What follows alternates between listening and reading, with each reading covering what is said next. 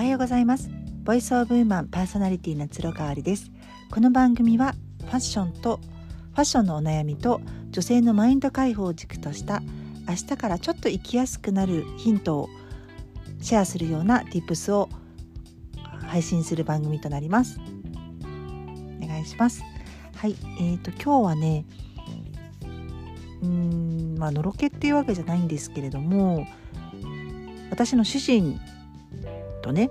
ああこの人と一生添い遂げたいなって思った理由。いろいろエピソードはあるんですけれども、まあ、私自身が、まあ、主人もなんですけど2度目の結婚でね、まあ、2度目って結構こう妥協が入るっていうじゃないですか。うん、あの確かにそうでした。もうねあんまりこう相手に期待するというよりかはむしろあんまりこう邪魔してほしくない。自分がやりたいなと思ったことを邪魔さない邪魔しない人だったらいいかなっていう、うん、感じでしたね。まあ、あの成長したというか相手に求めすぎないようになったというかそんな感じなんですけれどもまあね1回目の結婚が早かっ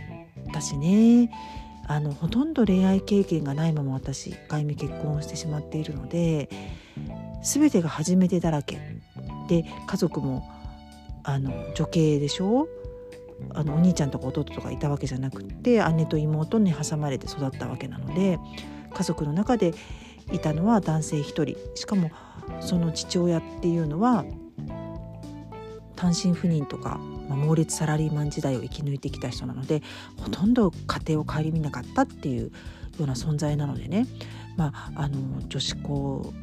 歴10年っていうのも手伝って本当にねあの女性ばっかりの社会で生きてきたんですよね。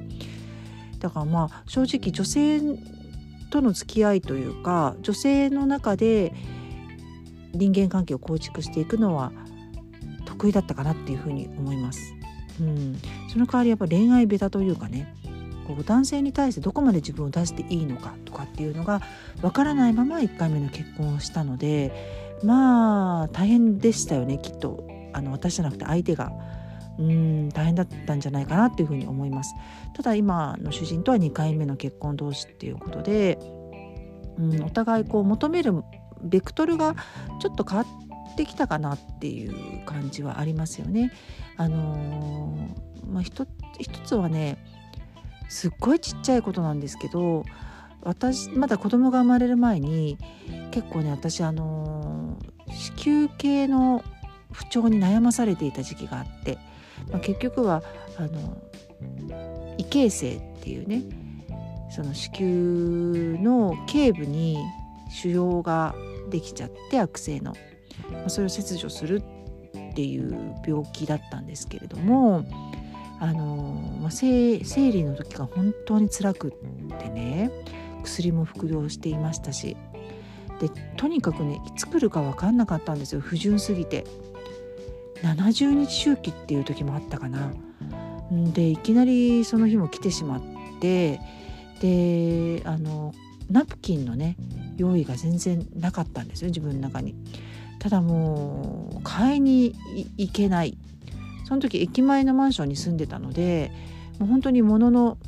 5分ぐらいで薬局があるんですけど、まあ、そこにも行けないぐらいお腹が痛いですよね。であの、まあ、主人がね買ってきてあげるよってすぐに言ってくれたんですよ。それねすっごい大きくって私の中で。なんかやっぱりこうあのそそういう月のものっ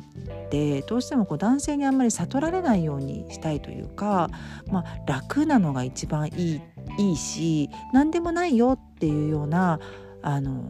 風に見せるようなねのがこう美徳というふうに私は思ってたんですけどもう主人はねもうすぐに、ね、薬局に行ってあの紙ナプキンと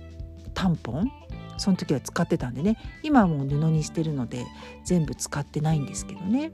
あの時から布にしとけばよかったよね。布だったらもう全然あのストックなくてもあのストックストックとかっていう問題じゃないからね。そうでもあの時はね紙ナプキンを使ってたのでもうストックがなければ買ってきてもらうしかなかったっていう時にもう躊躇なく買ってきてくれたっていうのはすごく感動した覚えがありますね。あとはね、まあ、子供がその後生まれましたよね。であの家事に対して何て言うんだろうこう他人事っていう感じじゃなくて何か手伝おうかっていうのって一見優しいように見えるじゃないですか。ただそれってあの主体が奥さんで自分はサブに回ってるっていう立ち位置の表れだと思うんですよねその質問の仕方自体が。ただねうちの主人は結構率先していろいろやってくれててで私が苦手なこととかを理解しようとしてくれて、まあ、それからやってくれるみたいなところがあるんですよね。うん本当に素晴らしいなというふうに思うんですよ。まあ、100人いたら99人はうちの主人を褒めてくれますよね。実際私の友達もそうなんですけれども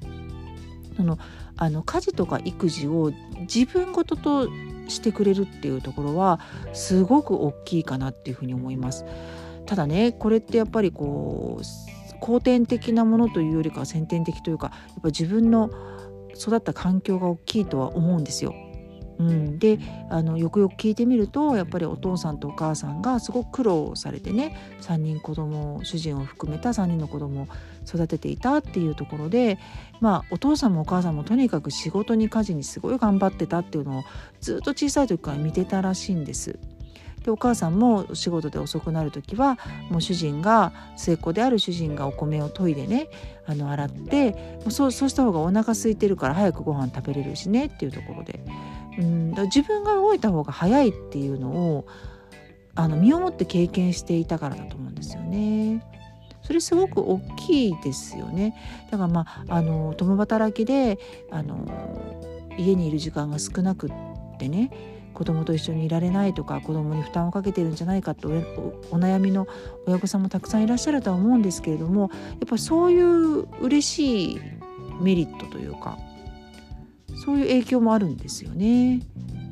うんなんか主人の話を聞いててすごく思いましたうち自身もね私が10歳から母親が働いてたんですけども完全にフリーランスというか出来高制というかねそういう感じで、あの、基本的には家にいてくれたのでやっぱりちょっと違った環境だったかなっていうふうには思うんですよね。